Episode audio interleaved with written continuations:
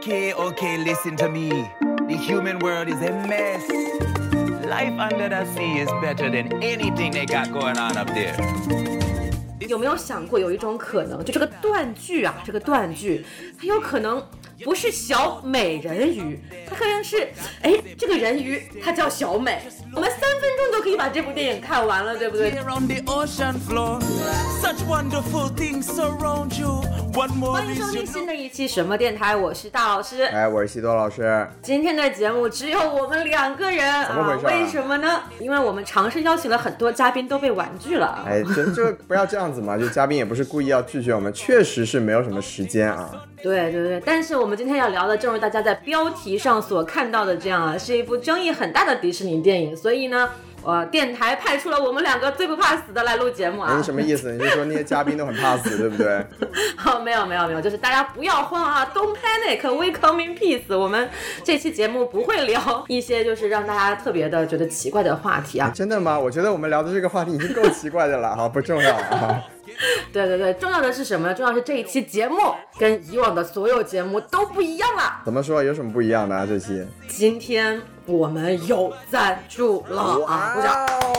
哦，哇，真的，哪一个金主爸爸这么有眼光，看上了我们什么电台啊？哇，那就不得不提这个金主爸爸，他的名字叫做咕噜咕噜啊，是一个起源于长沙的葡萄酒品牌。那这个咕噜咕噜品牌呢，就跟什么电台一样啊，主打一个年轻和创意。我们没事喜欢拿电影来做调侃，而他们喜欢把葡萄酒变得没有门槛哦，。这样啊，就我以为咕噜咕噜是来自这个《指环王》哦，那那个就有点可怕了。是这个咕噜咕噜嘛，就是让葡萄酒没有门槛。什么电台呢？就是看电影就靠调侃，哇，还押上韵了，有没有？真厉害，对。然后我们回来说这个品牌啊，就所谓的把葡萄酒变得没有门槛，其实就是让葡萄酒这个平时听起来非常高大上的酒品呢，能够更加融入我们的日常生活，哎可以作为大家观剧啊、看电影啊、聊天唠嗑时随手拿出来的这种休闲酒精饮料。厉害了！然后这个金主爸爸还专门为我们提供了两款这个热销的口味来作为品尝。那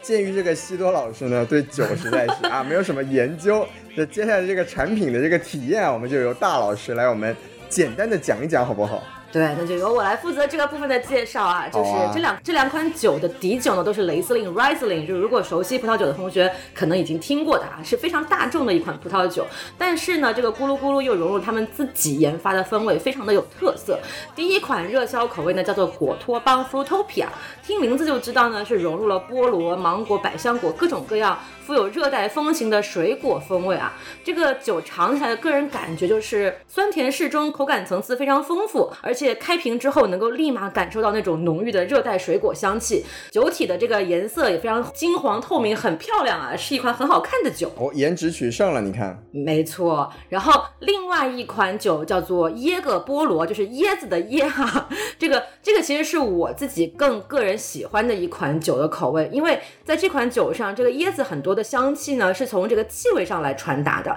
而菠萝的这种口味则是从口感上来进行传达的，跟葡萄酒的这种酸甜口感互为辅助又不抢戏，非常的和谐，而且口感也很柔顺。产品的色泽呢也是相比于上一款更加的清亮透明，非常的仙气十足。而且这部小美人鱼啊，就是我们今天聊的这部电影，设定其实就在中美洲加勒比海湾附近。电影画面中也出现了很多椰子、菠萝这样的热带水果，所以这两款酒都非常适合大家周末小聚啊，配着小点心，一边喝酒一边听我们这一期的小美人鱼的节目。厉害了。那你看，像那个 Fruitopia 是不是也是 Zootopia，也是来自迪士尼？哇，这太扯了，这个没有必要，是不是？那我们介绍这么多啊，占了我们这么多资源，是不是？当然也不能白给啦，是不是？还是有一些福利会发给我们的听众们的。对，家人们啊，听好了，我？们的福你这是家人了，你这个。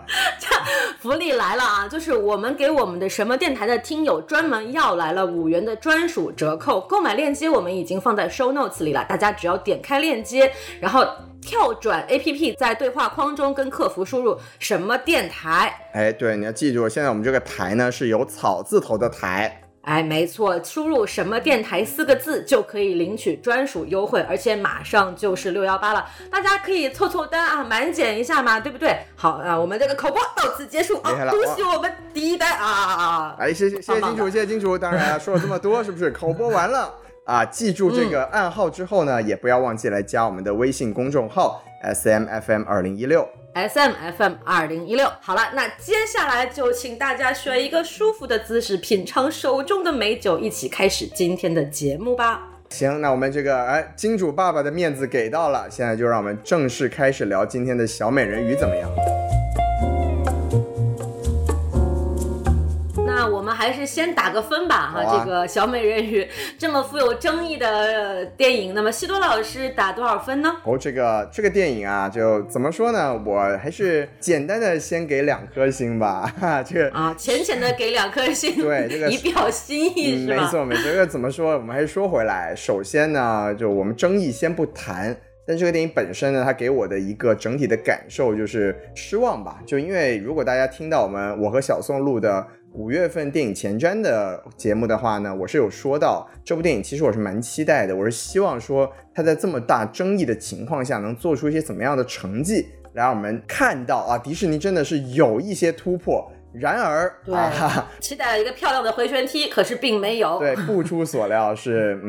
没有实现我对它的期待啊。但是呢，说回来，它也没有到那种就是啊，现在豆瓣那个首页很多人的那些不堪入目的评语啊，我也不想多提。所以我觉得就是不合格，但是给个两星还是没有问题的，这就是我的这个评分标准啊。对，西多老师果然继承了我们什么对谈优良的传统啊！到打分环节就开始拉踩观众。你瞧瞧，我这个拉踩豆瓣也是我们的日常，好不好？没错，然后呢，我来我也来打个分吧。哎，很巧，我的打分也是两颗星。哦那这个两颗星的打分呢，其实很有渊源，我要小小的解释一下。就是《小美人鱼》这部动画呢，我其实在很小的时候就翻看过迪士尼的漫画书，哦那个时候就是他把电影的截图，然后一个个截下来，变成了一本漫画，就是可以看的纸质书，正版的啊，正版的不是盗版，正版的。然后关于这个原著呢，就是《海的女儿》，我也是看过这个九四年啊，很经典的一个版本，九四年伊林出版社的《安徒生童话选集》，这个也是叶君健老先生一个非常著名的安徒生童话的翻译家翻译的经典版本。然后那本书到现在还在我们家的书架上啊，我就是证明一下，我确实是这个故事的一个很忠实的读者。大老师真是从小就喜欢看书呢，真是一个有知识的新新时代女青年啊！哇，那你瞧瞧，这不就成长成了位新时代的女大学生嘛？然后上了大学，就才看了这部就是一九八九年的一部动画电影。但是当时看完这部电影之后，我在豆瓣上就只给了三颗星的一个评价。但这次的真人版拍摄，其实大家如果看过的话，跟动画版相比，基本上是没有什么区别，可以说是一比零点九八，甚至零点九九这样的一个拍摄情况。但这部真人版就像修老师说的一样，非常的令人失望。所以相比于动画版，这个分只能低不能高，但它确实也不是烂到令人发指的那个程度，对吧？哎所以呢，就最终权衡之下，就给了两颗星这样的一个中间分数。哎，说的漂亮，那咱们接下来就啊打完分了。我估计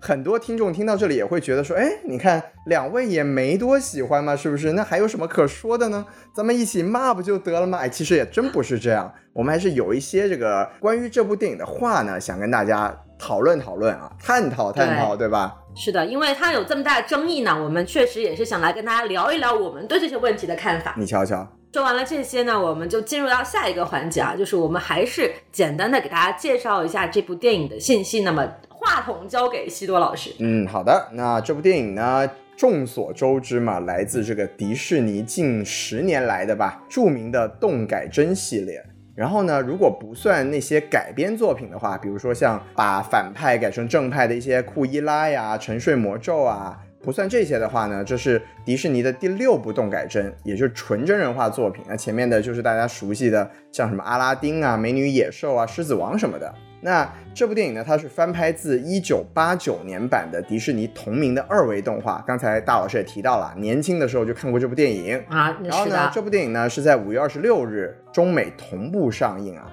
啊，也是怎么说？今年你们看，迪士尼来到了这个好的一年啊，该有的电影、不该有的电影都同步上映了，对不对？对，哎至少同步上映的诚意是在的嘛。没错，那我们介绍完这个上映情况呢，还是照例来说一下评分情况啊。在这个著名的烂番茄上面呢，啊，影评人、媒体的评分呢是百分之六十七，至少是一个合格的成绩。但是这个观众的好评度啊是达到了百分之九十五的成绩。就其实普通观众啊，在这个网上对它的评价还是可以的。对，就虽然观众的好评达到了百分之九十五啊，但是其实不同的评分网站，它的这个评分显示都是有不同的标准的。没错，像比如说烂番茄来讲，这个百分之九十五的新鲜度呢，其实就来自它的这个认证用户啊，verified users，大概人数是两千五百人，它这个会实时变动的显示。而当我们点开这个评分的详情页面，点到这个 all users 的这个 tag 的时候，就发现这个新鲜度就只剩下百分之五十四了。而这个 all users 大概是一万人左右的这样的一个基数。相比于其他的一些电影呢，比如说像《银护三》这样的口碑很好的电影，那么它这个 verified users 跟这个 all users 的这个评分相差大概只有百分之一，分别是百分之九十四和百分之九十三。所以其实由此也可以看得出来啊，就是在这评分网站上，其实不同观众之间的这个差距还是很大的。对，其实大老师说的是这部电影的从宣传期就一直存在的一个情况，就是很多人疯狂的给不管是预告片啊，还是前期一些物料啊打差评，所以不管是在烂甚至把 YouTube 给给弄到关屏，也是有点厉害啊。所对，所以呢，在烂番茄也好，或者说我们现在接着要讲的 MDB 上也好呢，都是有一个把一些大部分的恶评给屏蔽掉的这么一个动作。包括在 MDB 上，现在这个加权后的分数啊是这个七点零分，里面是有一万九千人打分的。那其实这里面是有一大部分啊，有百分之四十二的人呢是打出了一分的成绩，也就是说这个系统会认定啊，是有一部分人是在恶意刷低分。这个东西现在我们在这个豆瓣上 啊、我就不多说了，控评什么的，大家也都很懂，对吧？所以呢，我们按照它显示的分数呢，还是说 MDB 上呢是七点零分。然后呢，另外一个我们经常说的一个北美比较有逼格的啊影评人网站，这个 Metacritic 上是给到了五十九分，也就是说没有及格。但整体来说呢，这个分数在北美的评分网站上来说，争议或者说前后的区分还是很明显的。是的，是的，就是其实现在很多人会说啊，这个评分都是都是由你们系统修改过之后的评分，并不是真实的评分等等。但其实我觉得这种诛心的评论，我们就不要去讲它了。毕竟像豆瓣上啊什么的，我们自己的很多评分网站上也会出现这种刷分，不管是刷高分还是刷低分，都会有这样的情况出现。那么各自的网站肯定是应对这样的行为有一些自己相应的机制，我们就做把这个分数作为一个参考啊、简单的去看一看就可以了。是的但是不管怎么说，我们得出的结论就是，就是不管是在海外还是在国内，这部电影的评分争议和对它的看法确实是很大的哎，大老师您别这么说，在国内它可没什么争议，是吧？它啊，啊是吗？对，豆瓣今天开分了嘛？豆瓣开分就是五点三啊，确实就是嗯不需要什么争议的一个分数，就不怎么样，大家不喜欢啊。就是不喜欢啊，我不喜欢。对啊，我们说完评分呢，也是来说一下这个电影的一些经济上的一个情况。对，它毕竟是一部商业片嘛你。瞧瞧，那这部电影的成本呢，据传呢是有整整二点五亿美元，非常大的一个我这。么高，对，那在票房上面，其实它的表现也是相当的出出众的。首先，它在这个北美周四的提前场啊是大爆了。提前场是什么意思呢？就是电影它是周五上映，但是它周四下午三点开始就会有一些陆续放出的场次，所以说它在上映之前，正式上映之前，周四的票房就已经收到了一千零三十万，是非常了不起的一个成绩，在迪士尼的动改真真人的这些系列里面是排到第三的。如果算上周五的话，它的首日票房是达到了四千八百万美元，而没错。对，而首周末的票房呢，就三天的票房呢是预计会有一亿美元左右。而在北美呢，这一周刚好是一个假期，一个公共假日，叫 Memorial Day，放的是星期一。那么四天的周末呀，现在预估的票房呢是有一点二亿美元，这是非常非常好的一个市场上的成绩。但反观咱们中国呢，虽然是同步上映吧，但这个首日的票房啊，不到四百万人民币，就、呃可以说是非常凄凉的一个成绩。连连连美北美的零头都不到，基本上是这样的一个水平。然后我和大老师今天录音的时候是周天嘛，上映可以算是已经到三天了。目前的票房呢是有一千七百万人民币左右，而现在猫眼嗯专业版对它的整体的预测票房呢也就只有四千两百万左右。所以说从中国的角度来说，它的票房呢是惨败，而在北美上来说，它的票房又是一个非常令人印象深刻的好成绩，这也是非常有趣的一个现象。对，而且其实不光是中国跟北美啊，因为大家都知道，现在可能中国是很多海外电影的第一大票仓，而在《小美人鱼》这部电影上呢，也不例外。就虽然说在北美上大爆了，但是全球其他地方，包括中国，好像确实也是不温不火，没有什么人去买票看这部电影。哎所以这也是一个非常有意思的现象，我们在后面也会聊到。对，到此呢也简单的跟大家说一下这部电影的主创啊，真的很简单，因为我觉得大家也不太在乎。我就不说了 啊，那我们就只讲一些我们自己觉得可以跟大家推一推的，就比如说我和主角怎么样，还是要介绍一下的嘛。啊、介绍几个嘛，对吧？就比如说我和大老师，我们讨论过，我们俩都非常喜欢这部电影的一个地方，就是他把那个海鸥的配音换成了一个女生、啊，这个女生是是的奥卡菲娜啊，都确实是我一直以来都非常喜欢的一个华裔亚裔女演员吧。然后估计听众们，包括这个国内的观众朋友们最有兴趣的一个演员，就是反派化身的这个黑发美女 Vanessa。她的演员叫做杰西卡·亚历山大啊，是一个九九年出生的来自英国的女演员，大家都觉得确实很好看。确实是这部电影的颜值担当了啊。对，也就和我们这个最有争议的选角啊，产生了一个比较鲜明的对比。那这个争议呢，我们也现在不提，我们一会儿再具体来聊聊这个事情怎么样？嗯，好的。那既然我们已经把这个电影的基本信息都已经聊完了，那我们就直接单刀直入进入这个非常主观的个人评价部分，怎么样？没问题啊。然后我们也说吧，这部电影其实说实话也没什么剧不剧透的。您要是有兴趣呢，呃，有没有兴趣都听下去吧，也不用去看了，就这么回事儿，是吧？对，真的就这么回事儿。那么我们就先简单从片名开始聊起吧。就是哦这部电影呢，中文翻译叫做《小美人鱼》。很多人首先这个对不满意的地方就是说这个主角她不够美。但是有没有想过有一种可能，就这个断句啊，这个断句，它有可能不是小美人鱼。它可能是，哎，这个人鱼他叫小美，这个这个王子他叫小帅，啊天哪！对我们三分钟就可以把这部电影看完了，对不对？大家就不需要花钱。我突然明白了为什么在中国市场这个票房就这么惨败了，原来是不需要去电影院看，看看小美和小帅就可以结束的一部电影嘛一。方面是这个，另一方面就是大老师这个断句也告诉我们了，预期要正确。你要是当它是一只名叫小美的人鱼，我估计你就不会对它的样貌有那么高的要求了，对吧？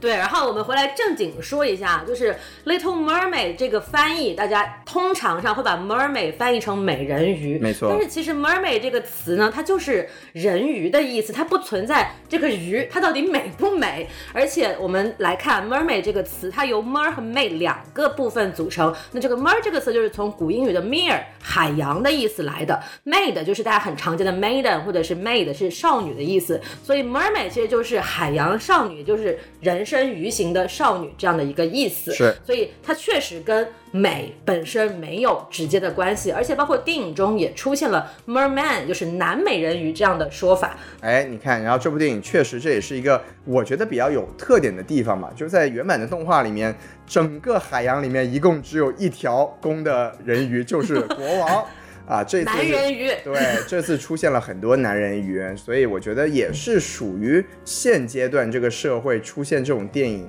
应该标配出来的一些多元化的表现。嗯，对，但是我要小小的纠正一下修老师啊，在原版的动画片中，其实也是有男人鱼的，只不过镜头不多啊。哦真的吗不过这一次的，是的，是的，是有的。但是这次的真人版确实是就是特意给到了几个男人鱼的镜头啊。嗯，原来如此，还是大老师的观察比较细致啊。哎，那你看看，漫画书都翻烂了，到现在还摆在家里的书架上呢，是不是？哎，爱看书的女孩子运气都不会太差啊。对，然后我们再回来聊这部电影啊，就是今天我们来聊这部电影的时候，我们可能不太会去提及安徒生的原著《海的女儿》，我们更多的会着眼于这个现在这部二零二三年的真人版和一九八九年的动画版之间的区别来进行评价，因为本身八九年的动画版跟原著就已经非常不一样了，所以我们就不再专门去跟安徒生的《海的女儿》原著进行对比了。那么接下来呢，我们就来先聊一聊啊，我们可能有点大家有点意外啊，但是我们会先聊一聊我们喜欢这部电影的地方。是，其实我们俩还讨论完之后，发现还是有一些个地方的改编，我们俩是觉得挺好的。就也挺出乎意料的啊、还是值得讲一讲啊。对，就比如说刚刚西多老师在提及这个主创的时候提到了这个奥卡菲娜，就我觉得这个是全片最佳。就是如果说有给一个理由必须要去看这部电影的话，那我觉得就是你要买一张电影票进去听奥卡菲娜的这段 rap，真的非常的非常的优秀。对你也可以啊直接去买这个电影的现在的原声专辑，然后这首歌我们都很喜欢啊。然后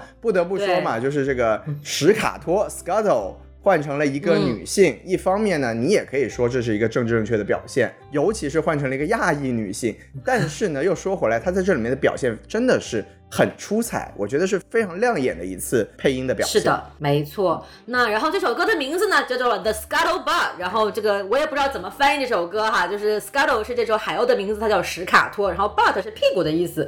那我就不知道是不是这首歌应该叫做史卡托的屁股。没有啦，没有啦，就是这个呃，scuttlebutt 本来在俚语里面就是有这个绯闻啊，对啊、嗯 g o s s i p 这种的意思。所以它这个啊、歌也是基本上它是用这个模式吧，算算是公布了一个消息。这其实也是本来的原版电影里面不存在的一个唱段情节。那么配合上奥卡菲娜本身作为一个著名女 rapper 的身份啊，真的是非常恰如其分。这个地方，对，然后这里有一个比较没有用的科普啊，就是史卡托 Scuttle 这只这只鸟呢，可能大家都会以为它是一只海鸥，但是其实不是。这个 Scuttle 我专门去查了啊，在电影中的设定其实应该是一只北方尖鸟，这个尖呢是一个鱼字旁加一个坚定的坚，北方尖鸟 Northern Garnet。这种鸟主要分布在环北大西洋的沿岸，然后冬季的时候会迁徙到墨西哥湾或者北非附近，然后再配合电影中王子有一句台词说啊，在欧洲的人们用这个来治疗疟疾什么之类的，我们就可以综合判断，加上一些人文啊、景观的特征，可以来看这次小美人鱼的设定，其实就是在中美洲加勒比海、墨西哥湾附近这样的一个地区。嗯，其实你要是从这个角度来说的话，哎，我们这个时候强势插入一波，就是这个肤色好像就有那么一点点道理了，对吧？稍微有了那么一点点的合理性，而且哎像王子的设定也是这样的一个啊，海湾小国的一个女王收养的这样的一个王子的形象了嘛。哎，那大老师您不妨接着往下说，还有什么您觉得比较满意或者比较喜欢的改编的地方呢？对，然后它的一些小改变，就相比于之前的动画版啊，它其实是做了一些能够让剧情看起来更合理的一些小设定的。就比如说，在这个动画版里面，从陆地到海洋的一个转场镜头是由一条小鱼来完成的。对，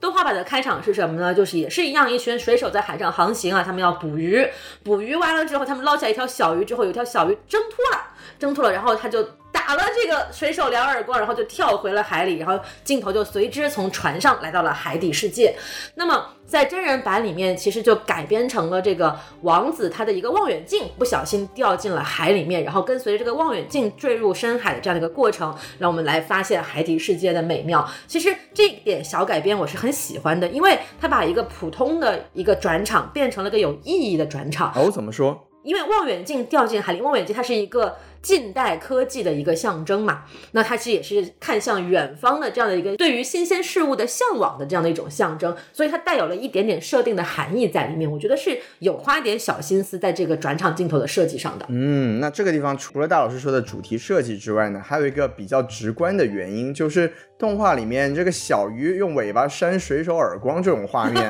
换成真鱼，它就特别的出戏了，对吧？就实现不了了你呀，瞧瞧，所以它必须还是用一个比较聪明的又有主题的方式去做了一些小小的变动。像这种小的改编的部分呢，我们觉得这部电影还是有几处是蛮不错的。对，它其实有很多这样的小的细节，但是呢，啊，从这里开始往下，我要讲的很多东西就变成既是优点也是缺点啊。就是哦怎么说首先，首先比如说啊，他在开场依然是开场的时候，他加了一个很强的动机，就是水手要捕鱼，然后他要，而且他要想要猎杀人鱼这样的一个动机，他就增加了一个人类和海洋之间的矛盾。那么这个矛盾是什么呢？其实就是人吃鱼，人要捕杀。人鱼，然后人鱼又会经常就传说哈，人鱼会诱惑水手，然后让他们沉船，然后坠入深海。这个其实就是人类和海洋的一个根本矛盾，这也是贯穿整部影片的一个主题，就是人类这个族群和人鱼这个族群在一开始是互相憎恨，然后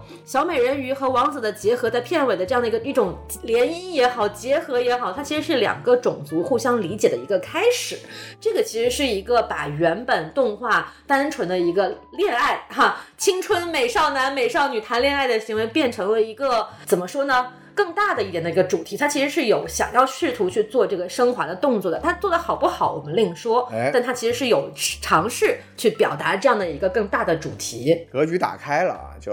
没错，，而且包括呢，它其实我觉得这个改编还有一点呢，就是它更具体了。就像我们在原著里面呢，其实两个种族人类和人鱼之间最重要的是互相不了解、模糊。比如说人类他是不知道人鱼到底存不存在的，而在这部电影里面呢，它其实有一个我觉得。其实并没有什么用，但是它对这种主题的确定是有关系的一个剧情点，就是海王 啊，海王为什么不让 为什么不让杰森·莫玛来演，我也不知道啊。就是找了这个。个哈维尔·巴登，就海王他专门有说说，当年你的母亲是死于人类之手。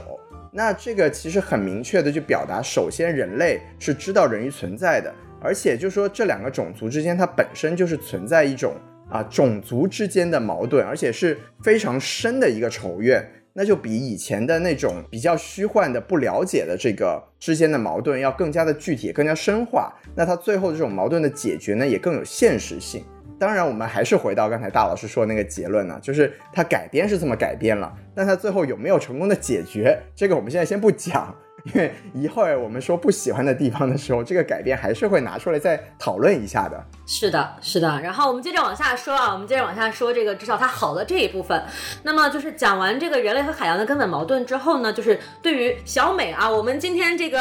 节目里面这个小美人鱼的这名代称就是小美了啊，这个小美啊，比艾丽儿至少要少一个字儿嘛，我们就用小美吧。是的，是的，啊、小美和王子产生的这个情感契机呢，也会变得更加的丰富一点。它不再是一个单纯的恋爱脑和颜控，因为在原版的动画里面，艾丽尔第一次，哎，你看我又用了艾丽尔，哎小美第一美好吧次，啊，还是回到小美的语境。没错，小美第一次见到王子的时候就托着腮啊，非常这个星星眼的看着看着他说啊，他不帅吗？哦，他好帅，我好喜欢他，哎就是纯纯的一个恋爱脑，非常的让人觉得现在的这个语境下不合时宜啊。那么在真人版的改编当中呢，其实小美在第一次登船看到亚历克王子的时候，她其实是一句话都没有说的，是她就是单纯在听这个王子表达自己的内心的心境。那其实他们两个人在某些方面是很有共鸣的，比如说，就是他们都很渴望对于家庭束缚的挣脱。没错，小美呢是渴望能够来到人类的世界，浮上海面，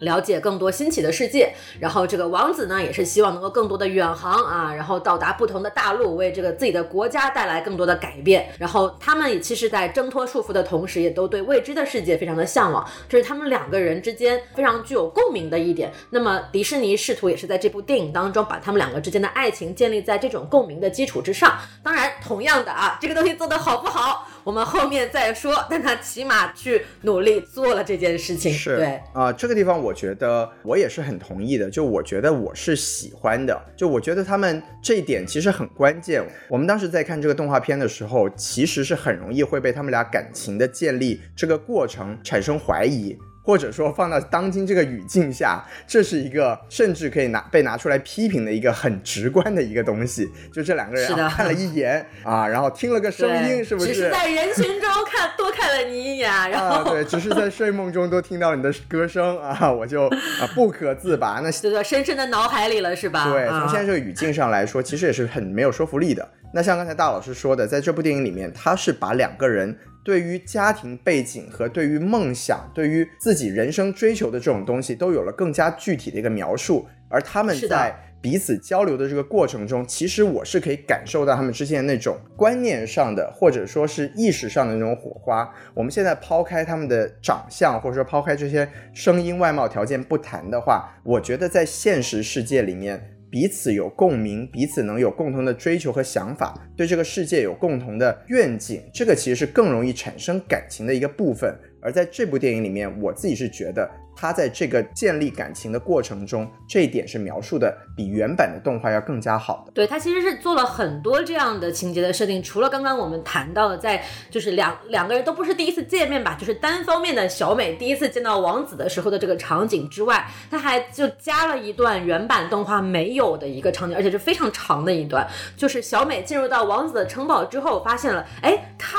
也有一个跟我一样的一个收集癖，没错然后有一个有一个宝藏房间，然后里里面全是各种各样从世界各地搜罗来的奇珍异宝，然后他们两个还互相介绍，哎，发现说，哎，那这个东西我不懂，你懂哇，你好厉害，其实是有一种这样精神层面的。交流在的，对他其实做了一段很长的剧情，来把这种动机、感情产生的动机给做实。对，就包括他们俩这个出外游玩的那场戏，在之前原本的动画里面就非常的一掠而过，然后就直接在船上面开始啊、嗯环境优美，准备亲 吻。对但是在这个电影里面呢，他其实我当时我们看之前也讨论过嘛，说这电影怎么比原版的动画片多了小四十分钟？对，它在对加在什么地方呢？那这一段其实我觉得这个安排是有意义的，就是他们俩在这个王子的国家里面进行了一番游历。一方面呢是说王子能感受到这个小美在这个过程中对整个世界的好奇，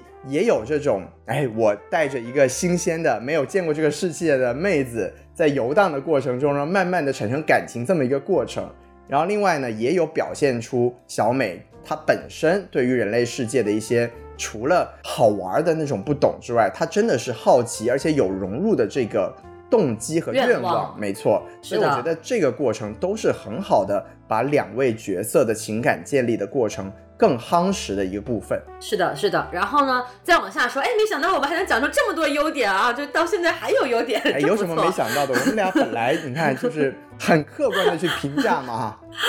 对对，然后那再还有一个，我觉得也算是可以称之为优点，但是就毫不意外的一个改编的点吧，就是它其实在呃原版的这个歌唱的部分改掉了很多不合时宜的歌词，哎就比如说原版动画里面这个乌苏拉啊，就是反派章鱼劝这个小美献出美妙歌喉的时候，有一些唱词啊，就比如说啊，男人男人才不会喜欢说话的女人呢，你不需要你的声音。对，啊，女人女人叽叽喳喳的多烦人啊！就是他有一些这样的，就是。当年的一些比较陈旧的表达，那么显然在现在这个迪士尼已经做出了大胆尝试的这部电影当中，他必然要把这样一个非常政治不正确的歌词给删掉，也是毫不意外。还有就是说，像每一部真人公主改编电影一样，最后可能基本上就自打这个《冰雪奇缘》之后啊，基本上就没有王子救公主的情节了，都是公主救自己。对，然后那么，在这部小美人鱼当中也是啊，就原来动画里面呢是这个王子开着一艘破船啊，撞向了乌苏拉，把他给杀死了。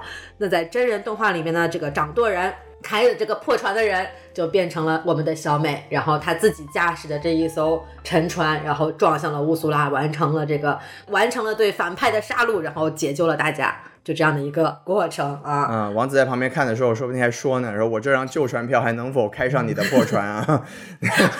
对，这个王子真的就有点显得毫无用处了，他就是在那个木板上飘啊飘啊飘，然后就得救了啊。哎，那另外一个我觉得也算是真人版，算是小下了点功夫的地方，就是在原版动画里面，小美的声一出来啊，就虽然是挂在乌苏拉变的这个反派的身上，小美声一出来，王子马上就啊眼神迷离啊，灵魂出窍，就这个剧情就变得非常的没有意思，就很草率就纯。纯的一个魔法 buff 啊。对，但是在这个电影里面，虽然说它的整体逻辑并没有变化，但它还是出现了说，哎，这个王子在听不听得到声音过程中有一些挣扎的这么一个表现。就他虽然说好像受到了这个声音的迷惑，但是当这个声音不在身边的时候，他会有对自己观念或者对自己想法的一个挣扎。我觉得这也是让王子这个人设显得不再像是动画片那里就是一个背景板，就是一个啊，最后 工具人，小美结婚扑工具人。向着对象而已，对他有了自己的一些思考和自己的一些挣扎。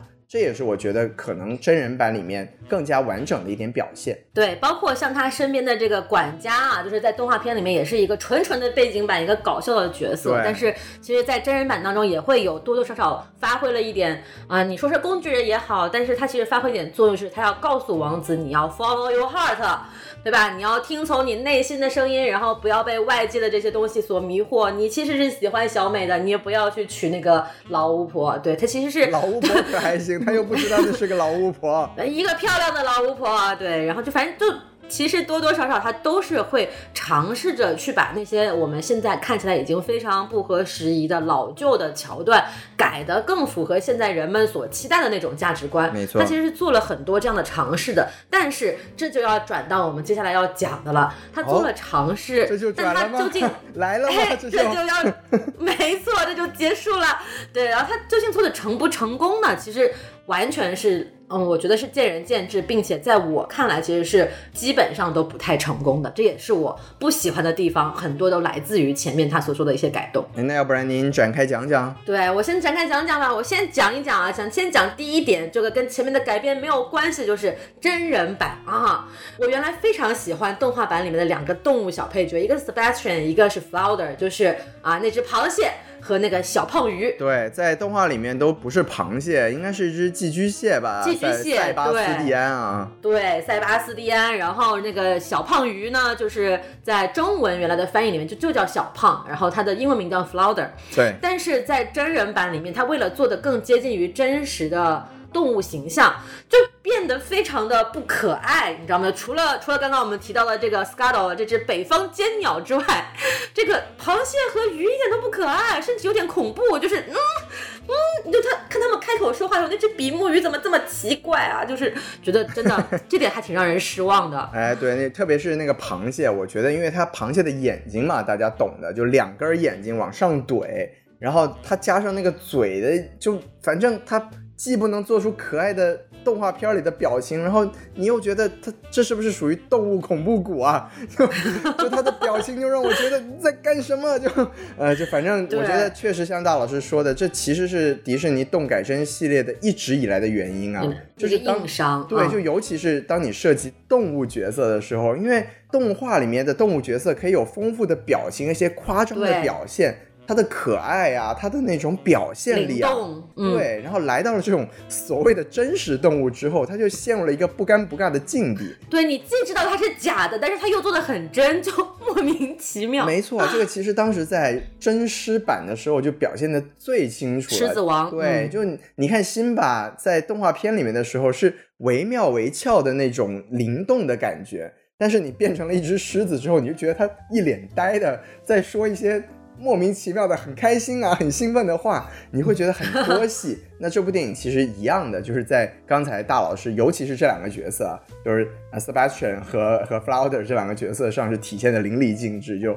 很很让人不可接受这个东西。很出戏，没错而且就是在动画版里面，我最喜欢的一幕场景就是这个 Sebastian 跟那个法国厨子在厨房里面的大混战，然后非常的好玩，是贡献了全片最多笑点的地方。但是他肯我我猜啊，也是出于这个对这个动物互动的真实性的一定程度上的考量，对加上这个电影的时长，他就把这幕戏全部删掉了，我就非常的失望，就啊，这么好玩的一幕戏怎么就没有了呢？哎但是反过来，它其实又还是加了很多动物跟人之间不真实的互动，所以就你搞不清楚它的这个界限在哪里啊。对，确实，我觉得这个真的就是啊，说到这个就不只是这部电影的问题了，就始终是迪士尼这个动改真系列，它可能自己也没有办法很好平衡的一个点。那在这是部电影里面，我觉得一个很集中的体现就是在 Under the Sea 的那场戏。那本来嘛，在这个原版的动画里面，这是一场重头戏，而且我觉得对我来说吧，至少《Under the Sea》可能是小美人鱼这部电影最出圈的一首歌，而当时那个动画版里面的那个场景也主唱就是你啊，瞧瞧，就当当然在这部里面也是主唱也是 Sebastian，、哎是的没毛病了。啊是的哎是的但是的这个整个场景呢，它当时在动画片里面，它用了一些比较不真实的，但是是比较有艺术性的一些配色和绘画之后，你会显得五彩斑斓、很丰富、很美妙。但在这个里面啊，当时那场戏我真的就是看的就花的我都难受了，就那些呃莫名其妙的 嗯高饱和度的海洋生物，在一个没有光线影响的地方疯狂的蹦蹦跳跳，像花一样四散开去。而且最让我不可接受的是，本来在这个原版里面有一段这个快剪嘛，就很多很多动物的快剪，很多海洋生物的快剪。然后当你换成真实的海洋生物之后，我就。看起来就像是什么广东的生猛海鲜的那个广告，你知道吧？就那我们店有这些啊，都是新鲜捕捉，看起来怎么都这么好吃？马上下锅是不是？跟这个演唱会一点都不搭。就那场戏真的是我觉得是取其糟粕去弃其精华的一个典型。而且这再说回来，Sebastian 这个角色，就他有一个改编，我也不是特别的理解。就是啊，其实也不是说不理解吧，就也是限于这种真人化或者说真动物化的一个限制。就他在原版里面本来是个指挥家嘛，就他要在整个海底世界去整理这些演唱会啊，整体一个统筹指挥的这么一个概念。那在这个真真蟹版里面吧。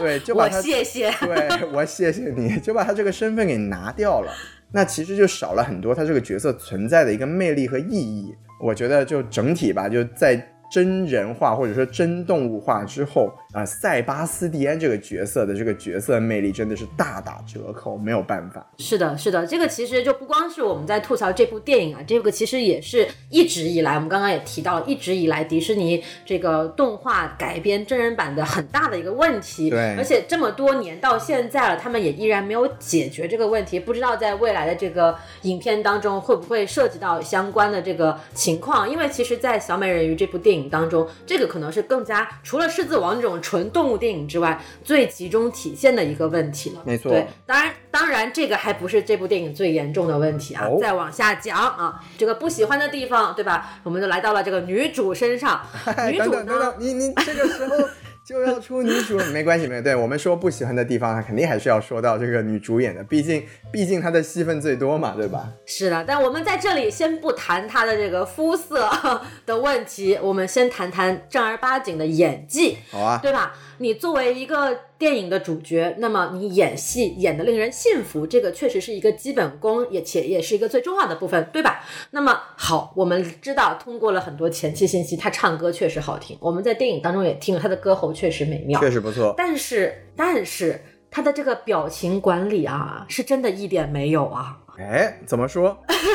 就是我相信很多人在网上看了很多吐槽，很多截图，但是在这里我先说哈，不要射频，射频是不对的，不要射频，射频了也不要发出来。对，好，结束。我还我还以为您这里是要强调说，我先说，我们不是在说他的颜值问题，虽然我们确实不是在讲他的颜值问题。对。这个其实跟演技跟他的颜值一点关系都没有，他确实就是演技不行，表情管理很糟糕。尤其是在一场非常经典的那一幕啊，就是他把王子送上岸之后，王子被人类的同胞救走了，然后他躲在这个礁石后面，远远的看着王子，然后唱着这个 Part of Your World，就总有一天我会进入你的世界的时候，这个在动画片中，小美的这个眼神是非常向往、渴望，然后充满了爱意这样的一个很很经典的一个画面，就大家也能看到，就是那个海浪。拍上礁石，然后小美奋力一撑，能够伫立在礁石之上的一个经典的画面和形象。那偏偏是这么重要的一幕场景，这个我们的啊女主海丽同学她是怎么呈现的呢？一个大特写，然后面部肌肉颤抖，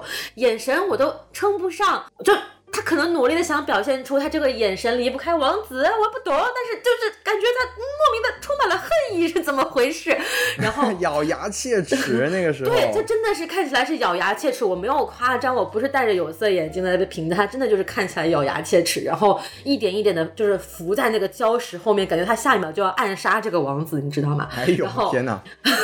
然后随着这个大特写镜头逐渐挪到整个礁石上，然后随着海浪的这个翻涌，那一幕确实是令人感觉到有那么一丝的惊悚了。不太不太能够给人带来这样子的一种美的感受。你可能把眼睛闭上听他唱歌还挺好的，觉得是挺好、挺美好的一个向往。但是确实这个画面本身，他的这个演技呈现，他的表情控制是非常不合格的。对，其实这个地方我也觉得很奇怪，就是因为这部电影的我们刚才没有介绍主创嘛，但这个电影的导演罗伯马歇尔，他其实本来就是一个拍音乐片儿的一个高手了吧？他当年拍芝加哥还拿到过奥斯卡最佳嘛，虽然是。哈维维斯坦运作的，这个我们也不多说了。但是啊，不多说，不多说。对，但是就是说呢，就这一这场戏呢，我其实可以理解，就是这个演员他作为一个年轻的歌手，他第一次出演这么大的一个角色，然后这么大的荧幕，他可能在表情控制上，他确实做的不好。而且他可能唱歌的时候嘛，他表情会有一些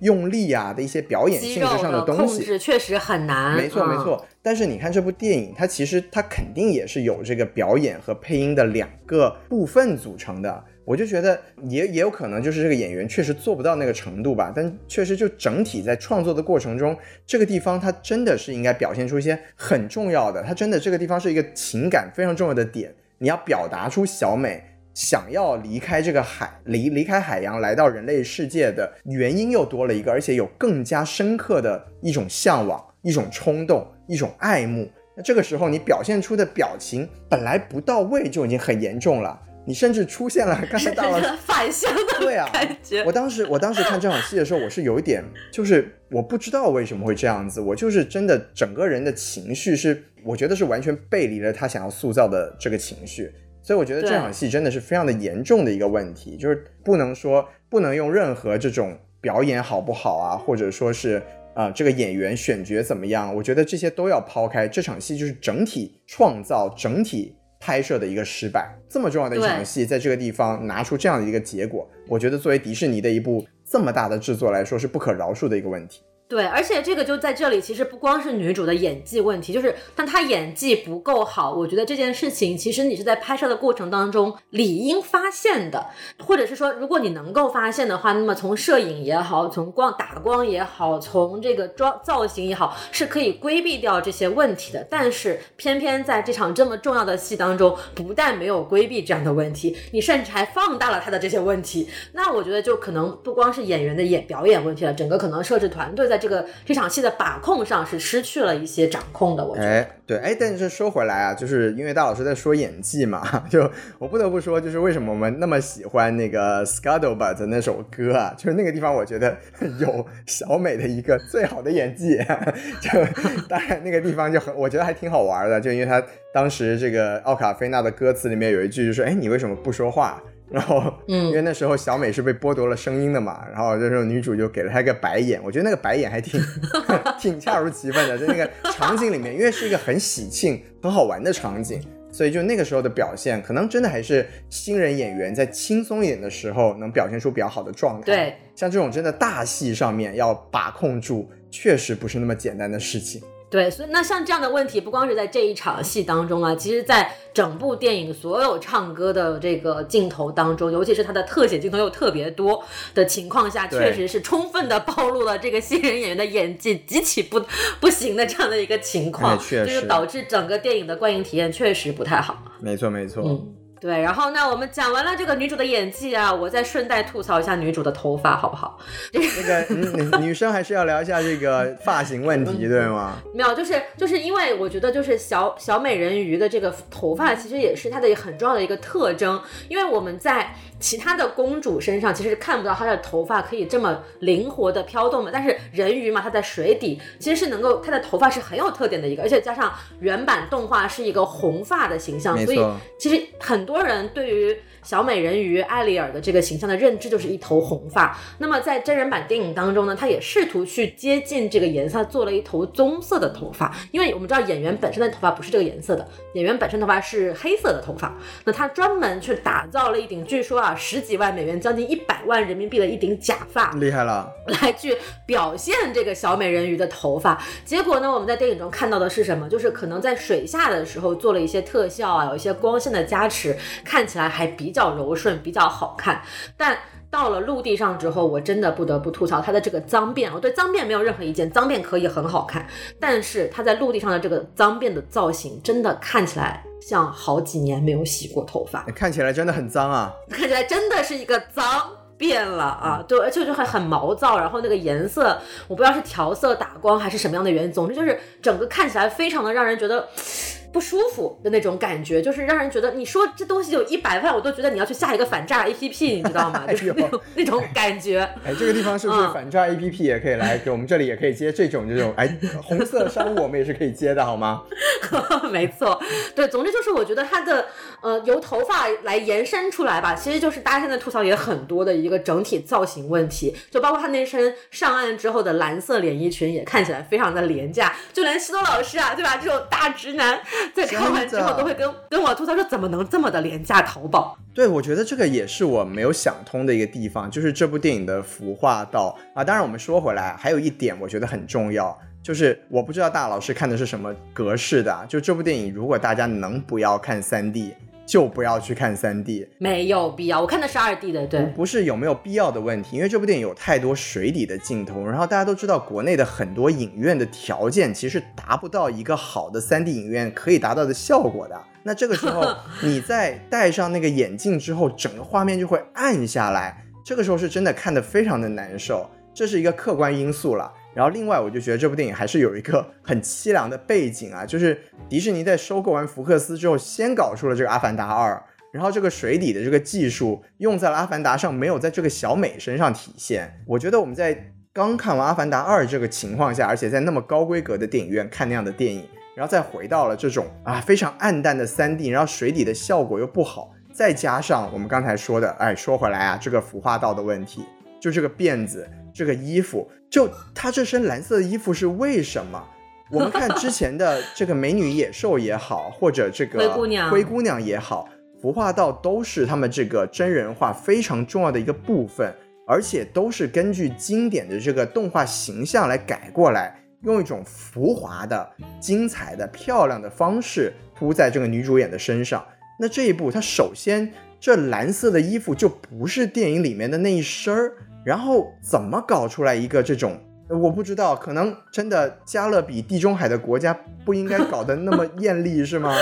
就他就是要造出那个地域 特特点吗？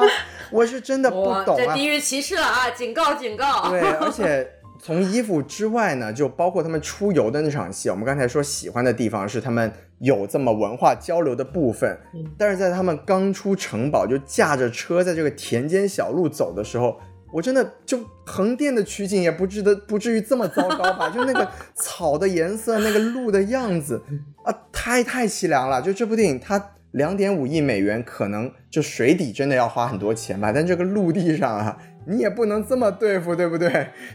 它毕竟两位主角产生感情的地方还是在陆地上嘛。我觉得。在这个部分上，从摄影、观影的条件，再到这些服化道的安排啊，再到刚才大老师提到的，不管是脏辫啊，到服装啊，真的是整体的这个电影没有呈现出一个让人赏心悦目之余。这部分真的都在减分，这真的是我作为迪士尼的产品啊，那可以用不可思议这个四个字来形容。觉得这个是一个很对，很不可，就是一种完全在我们看是品控的失败。但是我着补一点点啊，有一说一，这个女主在水里的尾巴还是很好看的。那确实，那确实，水里面的水里面的几只人鱼都是挺好看的，但水里面这个。海王的形象，我觉得又有点一言难尽。那在这个当然 见仁见智了。然后包括海底世界吧，我看也有不少人的评论说啊，海底世界五彩斑斓，很好看。那我不知道，我还是有这种真实动物化的一种，可能也是类似于恐怖谷的感觉。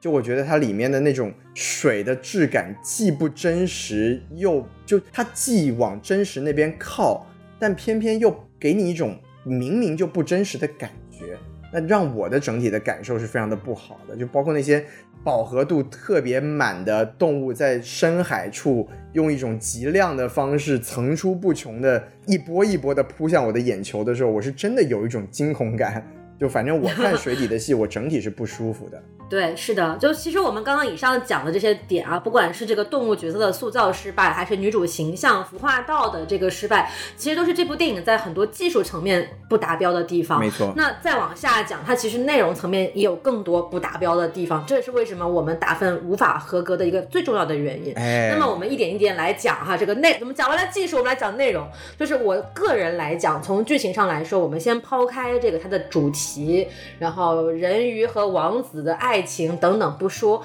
我觉得在在我看来，原版动画当中有个非常重要的道具和情节被在真人化当中抹掉了。哎，那其实是什么呢？就是这个小美，她在奉献出自己歌声的时候，在原版动画里面，她是跟乌苏拉签了一份合约的，签了一份契约的，合同啊，对，签了卖身契，很好，这很美国这个，对，这样非常的三权分立。哎，嗯嗯嗯，什么啊？哎，这是不对的不存在，好吧？不存在。然后在真人版动画里面呢，其实就是有一点像这个小美，她还没有想好，但是就已经被乌苏拉强迫做了这样的一个。黑魔法的交易，那么为什么我觉得它很重要呢？其实就是首先就是小美她在动画版里面去签署这个契约，你说她是威逼利诱也好，还是呃什么样的动机也好，但她是最终你能从动画中很明显的看出来，她是自己横下一条心，我决定要签上我的名字，我决定要做这个交易的。这个其实就体现了她人物的一个主动性，那体现她的一个人物的主动性。但是你可以说她莽撞，你可以说她等等，但是她这是她自己的一个选择，而且在最后这个。决战来临之前，乌苏拉抢夺了这个海王的这个三叉戟和王冠，也是因为他手上拿了这一份由艾丽尔自己亲手签署的一份契约。那么这个合法契约是受保护的、神圣不可侵犯的，即便你是海王，你也不能撕毁这样一份契约。所以你不得不遵从我对你的这个惩罚。是的，这一整套逻辑下来是很顺的。没错，没错，就是也强也强调出了这个东西的合理性，对吧？就是你你贵为贵为海王，你还是要尊重我们自己签下的东西。是的，是的。然后，那么在真人版当中，就像我刚刚讲的，他其实是在这个小美还在犹豫不决期间，就已经被扒下了一片鱼鳞，然后做了这个黑魔法雪盟的这样的一个交易。但是这个东西其实就让整个。呃，人物的动机变得不明确起来了。他到底想不想变成人鱼呢？他到底想不想付出自己的声音呢？他是被强迫的吗？那乌苏拉是不是一个纯粹的反派呢？其实这些东西一下子在这个点上就都模糊了起来。而且原版动画当中，你说呃小美人鱼去追寻自己的爱情也好，追寻自己向往的世界也好，它是有这样的一个主动选择的动机在的。那么这个动作也是符合他的人物的。那么在这个地方，如果你把它变成了一个被胁迫的，或者是被动的，在不知所措的情况下强行牵强行变成了这样的一个呃人浮上海面之后，他的这一点很重要的勇气。和他对于未知探索的坚定，对自己梦想的一个把控，这一点的人物性格其实就很很大程度上缺失了。嗯，我觉得这一点改编其实是对他的人物塑造是有很大的影响的。对我补充一下，大老师这个地方，就是首先我觉得他契约还是签了的，而且我记得他掰自己鱼鳞的这个动作还是他自己掰的，就是雪盟还是他自己决定的，但他是更加的强调出了他有一个犹豫不决的一个状态。我觉得这个地方一来是像刚才大老师说的，他对这个小美人鱼自己的这么一个坚定的决心有所抹消，然后另外呢，这个电影我自己认为他这么做的一个很重要的原因，他是要更强调这个乌苏拉的恶人属性，但是这个玩意儿是。绝对是在我们看来绝对是不好的，没有必要这么去做，因为其实乌苏拉这个角色在这部电影当中已经很失败了，你这么做只能让他更失败，对，没有没有办法让这个角色变得好像说啊，你是一个呃有血有肉的反派，其实不是，就反而是就是一个纯纯的恶人，没有什么意思。就这个地方，其实我也是，我们说回来嘛，就有几处啊，我们不太理解，或者说我们觉得改编了没有意义，或者说更加不好的地方，那乌苏拉这身上就有集中体现了。就首先。她莫名的成为了海王的妹妹，这个到底有什么意义呢？就完全没有意义。对，就难道说这个呃鱼们可以生出不一样的种类，能体现出一种海底的啊多元性吗？多元性？对我我不理解。对啊，就是我觉得他其实我我猜测他加这样的一个呃身份关系的呃动机呢，其实想说啊，他要去为，因为他是海王的妹妹，所以他要去争夺海底霸主的这个海海王的这个权利，显得更合理。但是不需要啊，她是一个巫婆呀，她是巫婆，她就会渴望权利啊，她就渴望权利，她就要去争夺权利嘛，对吧？她不需要是海王的妹妹，也可以去争夺权利啊。对，这是其中之一。然后第二个就是他又给跟小美的这个契约增加了。一个部分，就他不仅是签了协议，而且还让小美施了魔咒，对，忘记要去接吻这个事情啊，这个我又是真的完全不能理解了，因为你本来在契约里面就已经讲清楚了，他不是随便一亲就可以，他要是真爱之吻，我觉得这个整个合同已经写的啊，就权利义务关系非常明确了。那你这个时候你给他增加了一个施法忘却的动作，真的就是纯纯的让这个反派变成了更加邪恶的存在。那我们也说了很多次了，当反派的这个形象非常的单薄不立体的时候，你就不会对他产生任何的共情。那这个时候正派的所有的这种对抗的行为也就。没有任何的这种力量了，你就觉得，哎，这种邪恶的存在死了就死了，赶紧让他去，就没有意义。就我觉得，真的这这几几个针对乌苏拉的改编，在我看来，我是完全不理解，我不知道为什么这么做。对，就是反正有一种不仅没有必要啊，甚至画蛇添足的感觉。嗯，确实。接着往下说，然后还有就是一些就是很多不喜欢的一些小点啦，比如说这部电影它在片头的时候放了一段这个安徒生原原著的原话，就是说啊小美人鱼没有眼泪，所以他会由此感到更加的难过。我完全不理解他放这段话在片头的意义是什么，因为首先我们我们已经说了，它原版的动画针对于海的女儿的改编已经非常大了，基本上跟原著是接了一个小美人鱼这样的一个设定的壳子之外。整个剧情的核心已经发生了巨大的改变，没错。那么真真人版又是在对动画版的一个改编，那么这是二改三改之后，你在片头致敬安徒生，你这不是就是啊故意引火烧身吗？在我看来，就。已经有很多人以安徒生原著是北欧童话，那么啊，这个选角就不应该是这样来攻击这部电影了。那你此地无银三百两是在做什么呢？这不是本来大家进来看就已经啊，怀着一股子我我倒要看看你有多好的这样的一个心态来，你再开头再放这么一句话，不是干脆就是指使着戳着人家的哪儿痛往哪儿戳吗？我觉得这个行为我是完全不理解的。而且我们再来认真的回来看这句话。在原著里面的一个出处，它在原著的桥段里面，这句话是出现的场景是这样的，就是原著设定是所有的小人鱼，它不是不可以出出海哦，它不像动画里面说的是你完全不能到海面上去，而是你要满十五岁之后，你才可以到海面上去看人类的世界。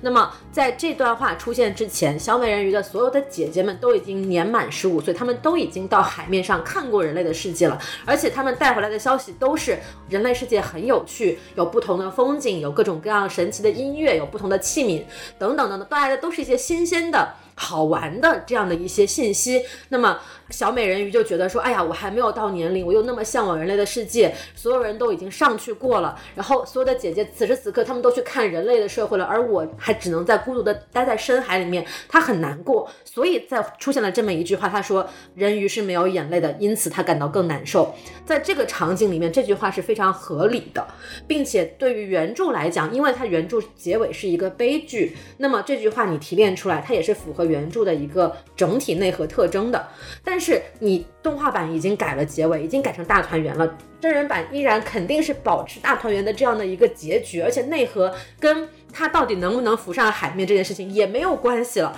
你把这句话放在这里，我感觉不到任何提纲挈领的作用。我觉得就是没头没尾，不知道他想表达什么。他可能单纯的就想表达，哦，我致敬一下，没问题，你可以致敬。但是我觉得，第一这句话不合适，第二你本身。这部电影已经跟他的童话原著可以说是一个几乎是一个同人作品了。那我我是不理解他这个地方啊。就如果是安徒生老爷子看到这个电影，我不知道他是会高兴还是棺材板按不住啊。这个我说不好啊，这个大家心中自有判断。对对，我觉得其实我们用刚才大老师的这个结论来讲，我自己是觉得选角这个事情，我们一会儿再讲吧。然后我们嗯啊，这个总是总是要聊的嘛，大家也看这个节目，肯定也知道我们不得不逃不开啊这个话题，逃不开这个很关键的东西。对，我觉得其实除了这个选角之外呢，这个所谓的致敬是更加体现出了这部电影的一个主题不明的问题。我们其实刚才在讲我们喜欢那些改编的部分的时候，我们也提到了，它有一些改编是肯定是有新时代的主题表达的，但是我们在它改编。这个动作完成之余呢，我们会觉得它的所谓的表达是没有实现的。那其实其中的一个集中的体现，就在他片头引用安徒生的这句话上面。就他有一点，我拿出了一个东西来。但我并不知道我到底要用它来干什么的感觉。对，就他就是说，哎，我就是，我就有点像这个挟天子以令诸侯啊，挟安徒生以令粉丝的那种感觉。你看，我都把原著作者这个啊搬出来打在屏幕上了，你还能说我什么？有一点这种意思的感觉。对，就像这句话，他说啊、这个美人鱼因为不能流泪，所以更难受。那你在这部电影里面，它到底集中体现在了什么地方呢？是它最后落在了难受的点是什么呢？我觉得就是当你把这句话放在这里的时候，你如果不去想它也就罢了，但是你当看完这部电影再回去想这句话的时候，会觉得。就真的哪儿跟哪儿都不对，你你跟谁俩呢？是吧？这 个对，这这这个时候我真的觉得是，嗯，我我觉得我们可以滑向啊一个更加大的一个讨论范畴了，就因为我们其实都讲到这儿了嘛，大老师甚至也已经把选角这个问题给拿出来了。那我们包括我们想讨论的一些问题，也在于说这部电影的一个主题表达和它的一些改编存在一些怎么样的想要尝试和没有做到的地方。我觉得我们可以从这里开始来讲讲我们想要稍微外延讨论一下的这个话题。既然聊到这里了嘛，我们就来先聊一聊当年的那一部《小美人鱼》这部动画的电影。其实就大家稍微就是如果有了解一些背景知识的话，其实可以知道，一九八九年这一部《小美人鱼》的动画电影对于当时的迪士尼来说是一个很大的变革。没错，是一个带来了一个很大的，就是它几乎也算是说把迪士尼从悬崖边上拉回来的这样的一部作品。那么当年这部电影上映之后，反响也是非常的热烈，就是上映之后就收获了二点一亿美元的全球票房，在当年一九八九年的时候是一个非常了不起的一个成绩啊！而且它也是开创了这个迪士尼动画歌舞片融入百老汇风格的一个开篇之作。虽然之前也有唱歌跳舞，但是没有这么明确的百老汇的风格。像大家这个非常熟悉的啊，就是集这个百老汇演唱集大成者，《狮子王》这部电影，它都是九四年的事情了，而《小美人鱼》这一部是八九年，所以它也是开创先河，然后立了一个标杆的这样的一个作品。尤其是刚才我们提到的《Under the Sea》也好啊，还是《Part of Your World》也好，这两首歌都是很有标志性的，而且小美人鱼也是很明确的把这个啊、可能原本就像白雪公主啊这样的一些看起来不是很强大的公主形象进行了一定的改编，变成了一个独立自主，甚至啊有点反叛精神，她想脱离海底世界，抵达人类世界，主动愿望去探索未知的这样的一个公主形象。所以其实《小美人鱼》这部动画片，尽管我们现在看来可能还是有这样这样的一些不合时宜的表达，但它整体的内核和表现在当年是非常的先进的，或者是大胆的一个突破。那么由此，迪士尼也获得了很大的一个成功。所以我不知道是不是迪士尼可能也觉得说，哎，我要重现一下三十四年前我对锐意改革的辉煌，所以他在这部电影中也做了一个非常大胆的决定啊，就是呃启用黑人演员来演小美人鱼这样的一个角色。对，那我不知道，但大老师，首先您觉得用黑人演员来演小美人鱼这个事情本身，在您这里是一个怎么样的态度？就是这件事情，其实我觉得我我从电影上映前，一直到我看完电影，一直到我录节目之前，我自己也是一直在反复思考这个问题。我的每次思考，其实我得出的结论也都不太一样。哎，在电影上映之前，其实我是还蛮坚决的，觉得说用黑人来演这样的一个角色是不合适的，因为就像大家在网上经常会讨论的那样说，哎，这个原著动画它是一个北欧童话，对吧？北欧童话你再怎么样，它也很难有黑人，对吧？而且原著中也描述了这个艾丽尔的一些形象，然后再加上这个大家深入人心的这个红发、白皮肤、绿尾巴的这样的一个小美人的形象，很确实一开始是很难以接受的。但是也是就包括上映前，我跟西多老师有很多次的这个交流，就是慢慢的我会觉得说，嗯，好像用黑人来演也可以嘛，你就把它当成一个。然后跟原著没有什么关系的一个同人作品，我们来看看这部电影到底怎么样。那么这个时候电影的质量就很关键了，就像西多老师说的一样，他其实很期待这部电影能用一个非常漂亮的成果来打所有人的脸，说你看，其实我这么做完全不影响这部电影的好看。但是看完电影之后又极其的失望，就是啊，你做了一个这么大胆的选角的改变，但是整体电影内容没有丝毫的，就是让人觉得。特更加进步的地方，它有一些小点，我们刚刚说了，还有一些小的部分，它仅仅只是做到了符合现在人们的一些期待，但它没有做出更进一步的这样的大胆的尝试，并且整体电影质量本身是不过关的，所以就会让人很失望，就会让人更加再回过头来去说啊，你看我就知道你选这样的角色来演是不行的，所以他陷入了一个这样的一个。怎么讲恶性循环的一个逻辑里面去，我就觉得挺挺可惜的，然后也也是心情很复杂，我只能这么说。嗯，对，其实我觉得心情复杂就是一个很正常的也很良性的状态。我个人其实是一直以来都觉得说，这个选角不是一个什么大的问题，就尤其是先不说具体的选角啊，我们就说用黑人来演这么一个童话故事，我自己是觉得没有什么问题。因为如果我们要去回溯的话，动画版的小美人鱼也本来就是对安徒生原著的一个魔改。刚才大老师也介绍了，这不仅是在主题上的一个改变，因为原著是一个悲剧，然后动画改成了一个喜剧。其实从这个小美人鱼的形象来说，原著嘛，它本来是欧洲的，然后当时的这个红发的造型，我印象中也是有很多的争议的。所以说，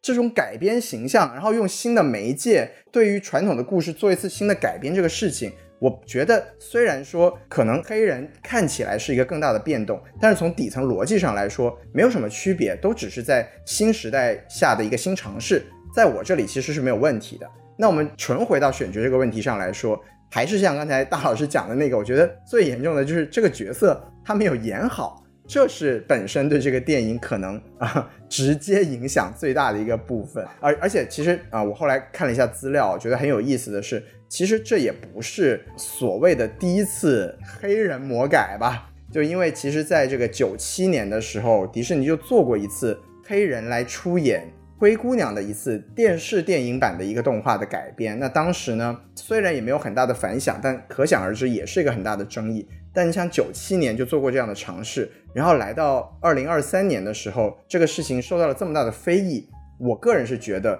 好像这个世界变得更加的奇怪了吧？但不管怎么样吧，回到这个电影本身，我们今天就电影论电影，我是觉得我们刚才讨论这么多，结论都还是最可惜的地方在于，他没有很好的把这个形象塑造起来，也没有很好的把这这部电影呈现出来，这个可能是比人种、比肤色这个选角更重要，也更值得我们讨论的地方。对，而且其实我们再把这个话题往外扩大一点，可能很多人会说啊，其实我不是有介意什么黑人来演这样的角色，我就是讨厌这种你们现在所谓的泛化的政治正确什么的。那我们就来聊一聊这个政治正确这些事情啊，就是大家现在会用很多的名词来表达自己的观点，什么政治正确了，哎呀，文化挪用了，审美霸凌等等，但这些其实都是概念。我们把概念落到实际的事情上，我们来去看一下这个东西，就是呃，就是用其他。非原始文化的人种也好，呃，文化也好，来呈现某一个故事，这个其实早就是不是一件很新鲜的事情了。没错，就重点就是你能做得好。就比如说前几年，包括马上也要上映的这个啊，蜘蛛侠。对吧？他在他也是在通过一个动画角色，把原来是蜘蛛侠一个啊，明显就是一个白人的漫画形超英形象嘛，改成了一个黑人中学生。那大家依然会觉得说这部电影好看，那是因为这部电影确实做得好。那么就无关肤色，无关人种，它好好的东西就是好的。没有关系。那我们再回来看《小美人鱼》这部电影，我们指指责他说啊，你可能啊不尊重原著啊等等啊这些东西。那在特定的语境下，它其实都是可以被消解掉的。但是大家为什么会反感这件事情呢？就是确实是在某些程度上。会让人觉得这个政治正确这个概念被泛化使用了，包括前一段时间争议很大的这个啊，网飞出了一部所谓的纪录片哈，用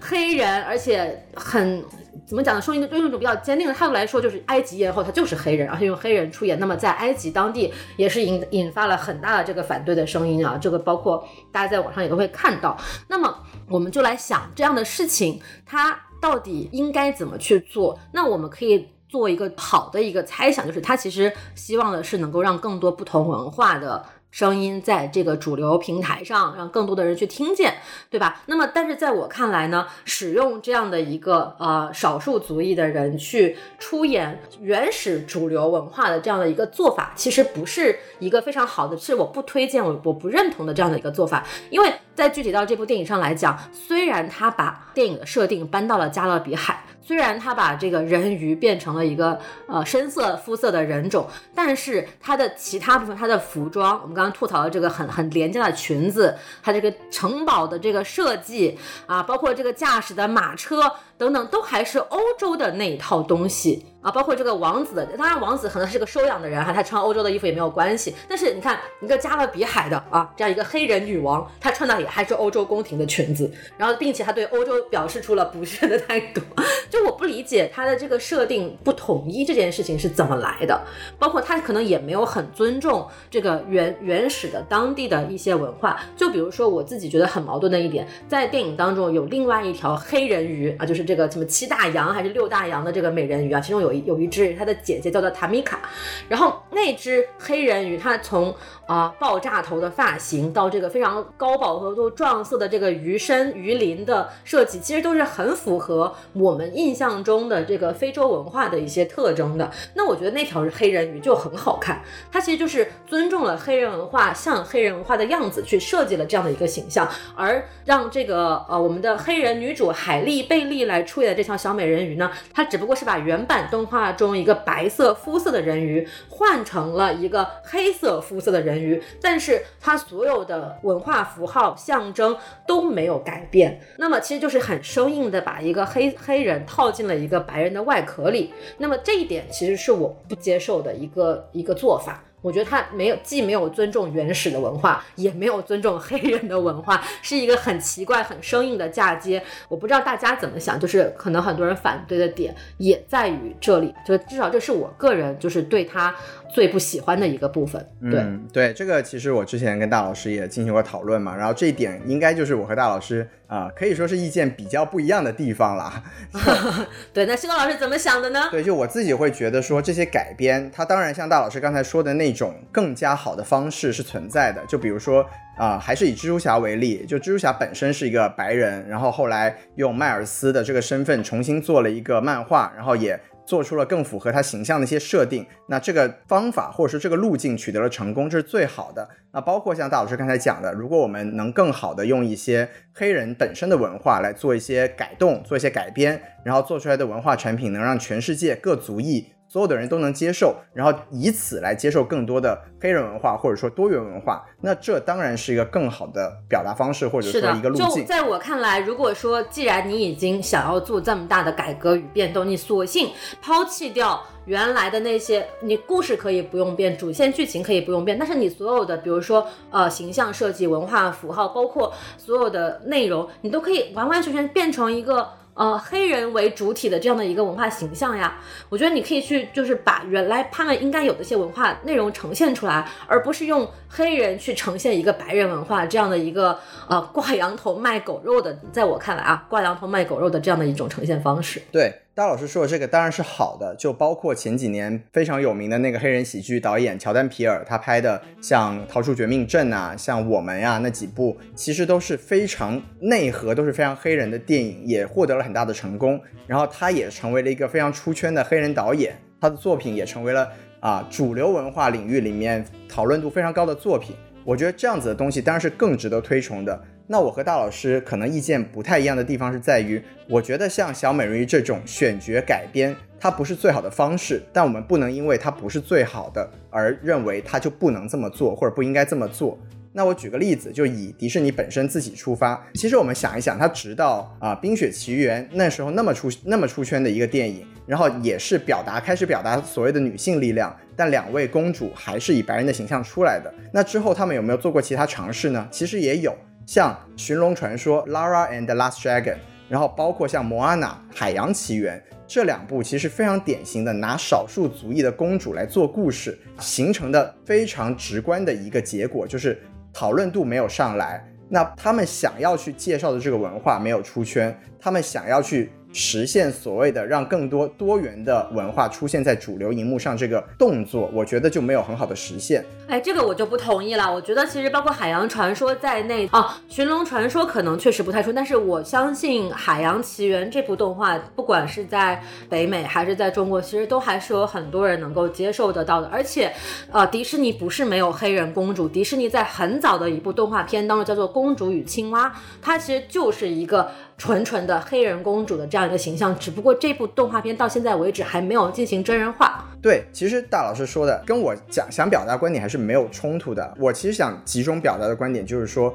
像小美人鱼这样的改编，它不是一个最好的方式，它甚至有一点像大老师说的“挂羊头卖狗肉”之嫌。我觉得有点南辕北辙了。对对 对，但但是我觉得我们我的逻辑始终还是，我们不能因为它不是最好的方式而去说它的这个做法就是错误的。那我自己认为，像小美人鱼这样子，引发了很大的讨论度。然后也让更多的黑人群体觉得自己的这种代表形象能在主流的文化产品里面得到代表。我觉得这样子的一个表现，它很有可能会引起像我们现在的这种啊，可能大老师说的也很对，南辕北辙，没有实现他想要让真正的多元文化平等呈现的这么一个结果。但是他的这种方向，或者说他努力的这个动作，我认为我们是不能去否定他的。另外，从这个结果上来说，嗯，他的这个票房成绩也是在我看来吧，也是至少表明了在北美，因为我相信肯定也有很多是非裔的这种家长带着孩子去看，然后也感受到了力量。这个我相信一定会有。包括我看到了一条评论啊，我忘了是在哪里，就说其实如果我们从一个宏大的角度来说。如果一切都是美好的，当然这个本来就很很假设，也也很幻想。那但是最好的结果就是，当迪士尼开始用这种童话来塑造一个新的世界，这个新的世界就是接下来的一代的小孩小孩子，他们愿意去接受啊，公主就是可以是其他的不同的肤色的，或者说我们习惯的这种，我们已经很了解，像我们八零九零，现在你是成年成年人的这一代，我们小时候习惯的一种文化叙述。当年就是被所谓的白人文化给统治的，而现在的孩子能接受的是一种更加多元、更加有不同的 representative，有不同的代表可以去共同呈现的多元文化的这么一个世界。那如果说顺利的话，在未来他们成长起来，他们就会去接受一个不用用肤色、不用太用这种人种或者说种族文化去区别这个东西。我觉得如果能实现的话，这是一个很好的愿景。对，但确实是，确实是还是要落到它能否实现这件事情上。就是第一，就是它首先它还是采用了用肤色来区分这件事情本身就还是被框在了这个肤色这个议题下面。其次就是还是我的逻辑也还是跟呃修老师不一样，就在于呃如果你希望能够。接受让小孩子能够感受到说公主也可以是不同肤色的话，那么你就去创造本身就是这个肤色的公主，而不是把别的文化或者是别的呃故事当中原本不是这样的呃人把它改成呃有肤色或者是黑人这样一个一个人。因为安徒生他在创造海的女儿的这个形象的时候，包括迪士尼当年改编海的女儿这部动画作品的时候，他其实不会去想说哦我是。白人，我因为我对黑人有什么样的看法，所以我要把主角变成是白人，因为他们生活的环境的确就是这个这个样子。那么文化的传承和源流是这样子的，你不能去否认它。那么现在我们当然希望能够有更多元的文化呈现。那么这个时候其实是需要更多的创造力，而不是说我们把原有的东西嫁接过来去改变它原来的样子，让他说啊，其实它也可以是。当然，我觉得这是不同的思路、不同的做法了，就是。那目的最终都是希望说能够有更多元的东西，然后能够让大家都去更加平等的去接受不同的文化。那么至于它的这个方式是否正确，或者是这个方式是否是好的，我觉得就是呃这部电影留给大家让他让大家去讨论的，也是这部电影争议本身的来源所在。哎，大老师说的很好。然后我们的立场始终是我们要开放讨论，而不是一开始就说啊黑人不能选，或者说丑的不能选。这样子就其实把讨论的空间给封死了。那么最后呢，还是回到这个电影本身，因为我们刚才讨论了这么多，都有一个主观意愿和实际上操作结果的这么一个区别和存在的问题。那回到这个电影本身，我们其实刚才在讲我们喜欢的改编的地方，我们说到了几个点，然后它到最后在实际的效果上，我们都可以，我和大老师都可以把它落到一个。它的最终的结果没有实现的部分，比如说很典型的就是当时其实八九年，或者说回到安徒生的这个本身的原著上，它其实都有一个非常明确的人类中心主义的一个成分，就是你看它到最后，小美还是要变成人类，人才能和这个王子幸福的生活在一起。那其实来到了现在这个世界，我们以为至少在这个方面上，它可以做出一些更大的突破。包括其实这部电影它在最后的呈现，我们也可以看得出它是有一定进步的努力，就是它至少至少让人类和这个人鱼在整体的这个画面上非常融洽的站在一起，好像实现了一个和平共处的局面。但我们回到这个剧情上本身，好像我们还是感受到的是，它表达的还是，哎，小美她如果要融入人类社会。他需要牺牲掉自己作为人鱼的这种种族天分，或者说种族特征。这个我觉得，从我们刚才说了这么多，这部电影想要实现的一些所谓平权进步啊，世界更多元的这么一个表现的目的来看，它最终改变了这么多，回到了这样的结局上。反正我当时在看的时候是觉得，就是非常的失望，就觉得。这已经脱离掉了我对他一个可以说比较基本的要求，就是希望他在表达上能有所突破。而最终它呈现出来的是完全没有这方面的想法。对，就像我在豆瓣上看到一条，就是也是很高赞的一条评论，是这样，就说你既然都已经选了这样一一个主角了，那你为什么不让男主干脆变成一条鱼算了呢？就是而且也很有道理啊，就是他们最后给出的一个回答是，哎，女王问他你们要去干嘛？然后小美说我们要去探索未知的海域。没错。那如果把男男主变成一条人鱼，探索未知的海域，岂不是更容易吗？为什么还要划着那个小船去探索未知的海域呢？对不对？就包括，其实我们在就几十年、呃十几年前、二十年前就已经能看到史莱克这样的电影了，就是公主喜欢怪兽，公主可以变成怪兽这样的动画片已经出现了的情况下。这么一点点简简单的改编和这个向前进的步伐，好像这部电影都没有做到，所以就让他前面的那些试图去做的一些锐意进取，我们可以啊姑且称之为锐意进取吧，啊想要去做的一些改变、一些变动，显得非常的就是空中楼阁，非常的呃没有没有依据了，就会才会招来这么多的骂声吧。我觉得就是他的一个矛盾性非常的明显，他既想表达出啊我有。先进的理念，我要我做出了一个很正确的姿态，但是最终它整个电影呈现出来的一个结果，从剧作上、剧情上、表演上，包括整个内内容的呈现和落点上，都没有达到他最初想要实现的那些目标。这个矛盾性是特别的明显，体现在这部电影上。是，所以其实吧，说到底，我们抛开那么多关于选角、肤色、平权、正正确的讨论。这部电影它没有实现它想要实现的那个目标，或者说它从这个结果上来说，它虽然做出了一点点呈现，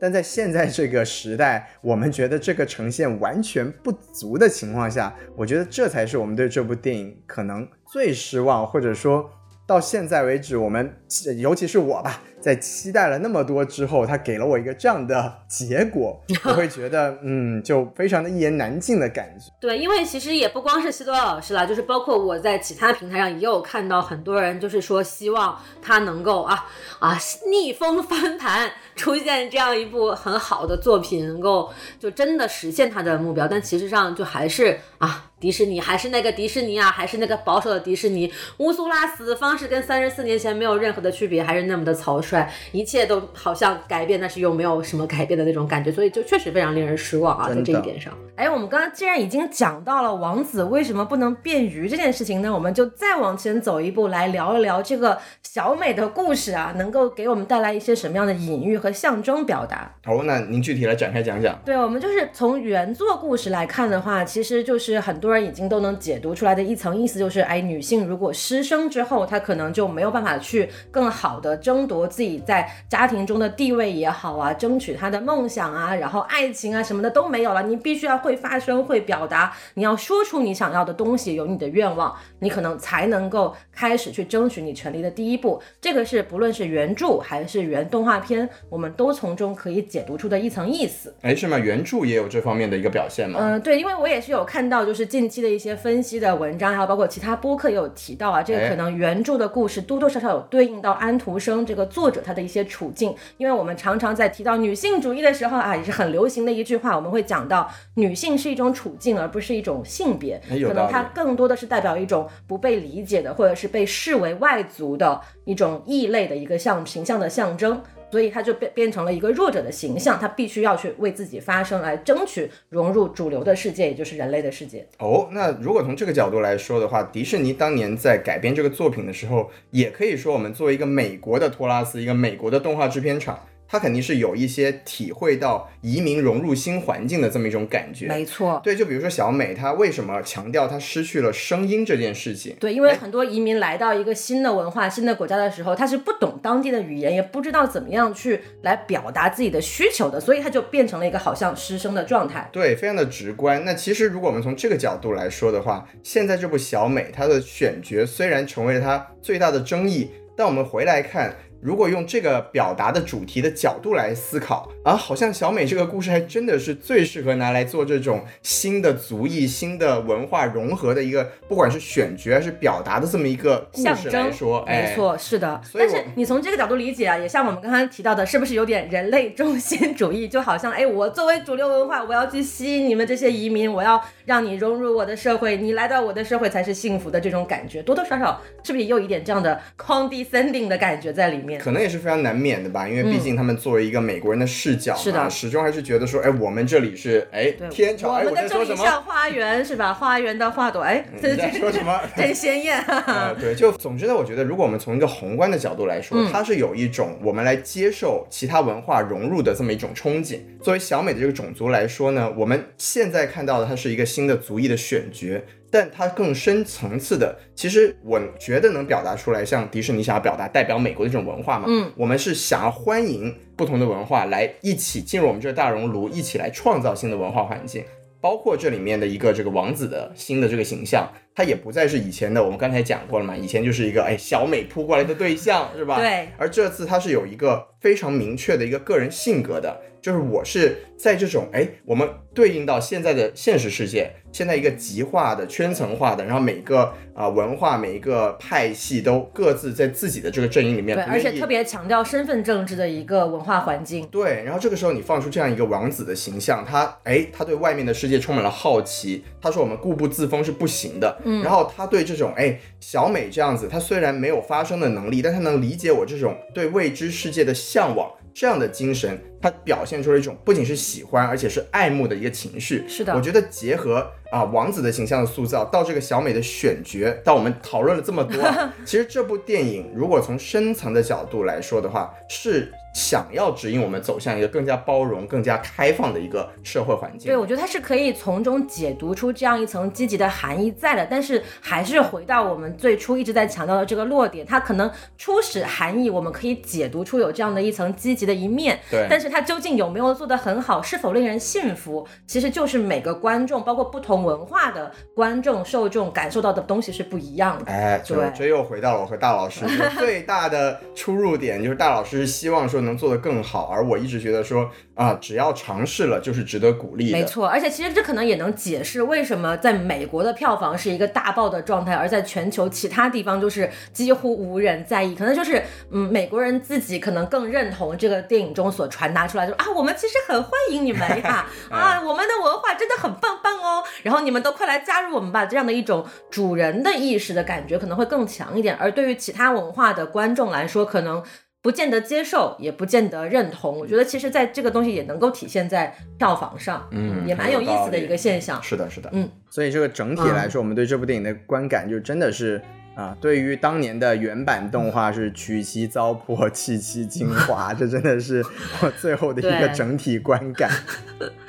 对，就就其实那就关于这部电影，我觉得我们聊到这里也就差不多了。就是基本上关于啊喜欢的地方我们也说了，不好的地方我们也谈了。是这部电影呢，就是啊至于大家最终是否选择进到电影院去看它，然后看完之后什么样的感受，其实都是可以交流的。但是我们还是希望就是说不要上来就带着情绪，或者是说不要总是呃带着自己的一个预设去看这样的电影。我觉得总总一部作品出来之后，总是能够找。到一些可以去讨论，然后可以让怎么说呢？我们的愿景还是让世界变得更美好的一些一些话题吧。上价值了，突然就上价值上升了，这这也是我们电台的传统哈。对对对，对，我们还是希望能够拥抱一个更。呃，丰富多彩，然后包容度更高的这么一个世界吧。漂亮，那这个时候我们是不是就该结在这里呢？都已经气氛来到这儿了。没错，那气氛到这儿了，我们是不是也要再请出我们的金主爸爸啊？感谢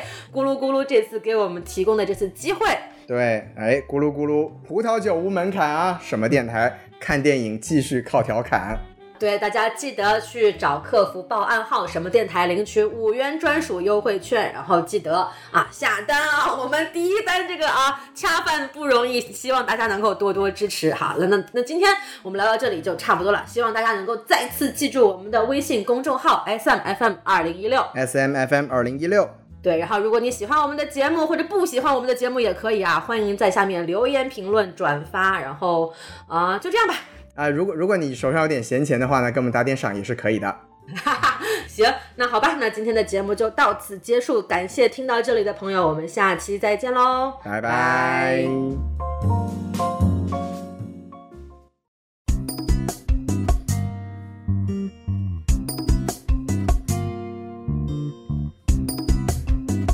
Hey, wake up, wake up, wake up! What? Hey, have you not heard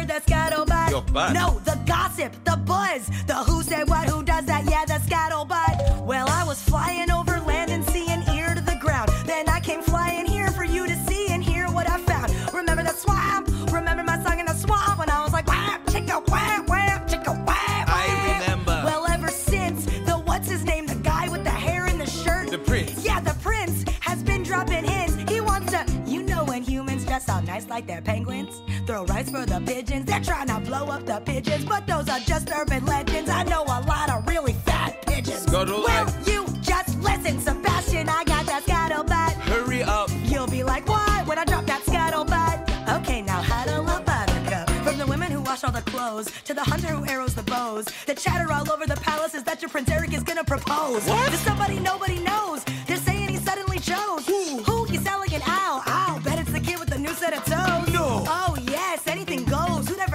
Our little Ariel's marriage material type of the rice and the dress and the what do you call it? The thing with the lips when they press. I don't have lips, I have a beak, so I guess I could give you a peck on the cheek. I don't believe it. Say, you're awfully quiet.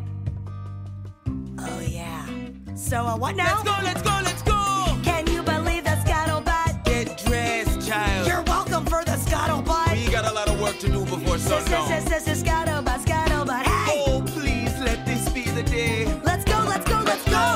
got it, the gossip, the buzz, the who said, what, who does that, yeah, I told you so. Let's go, let's go, let's go. We gotta go before the sun.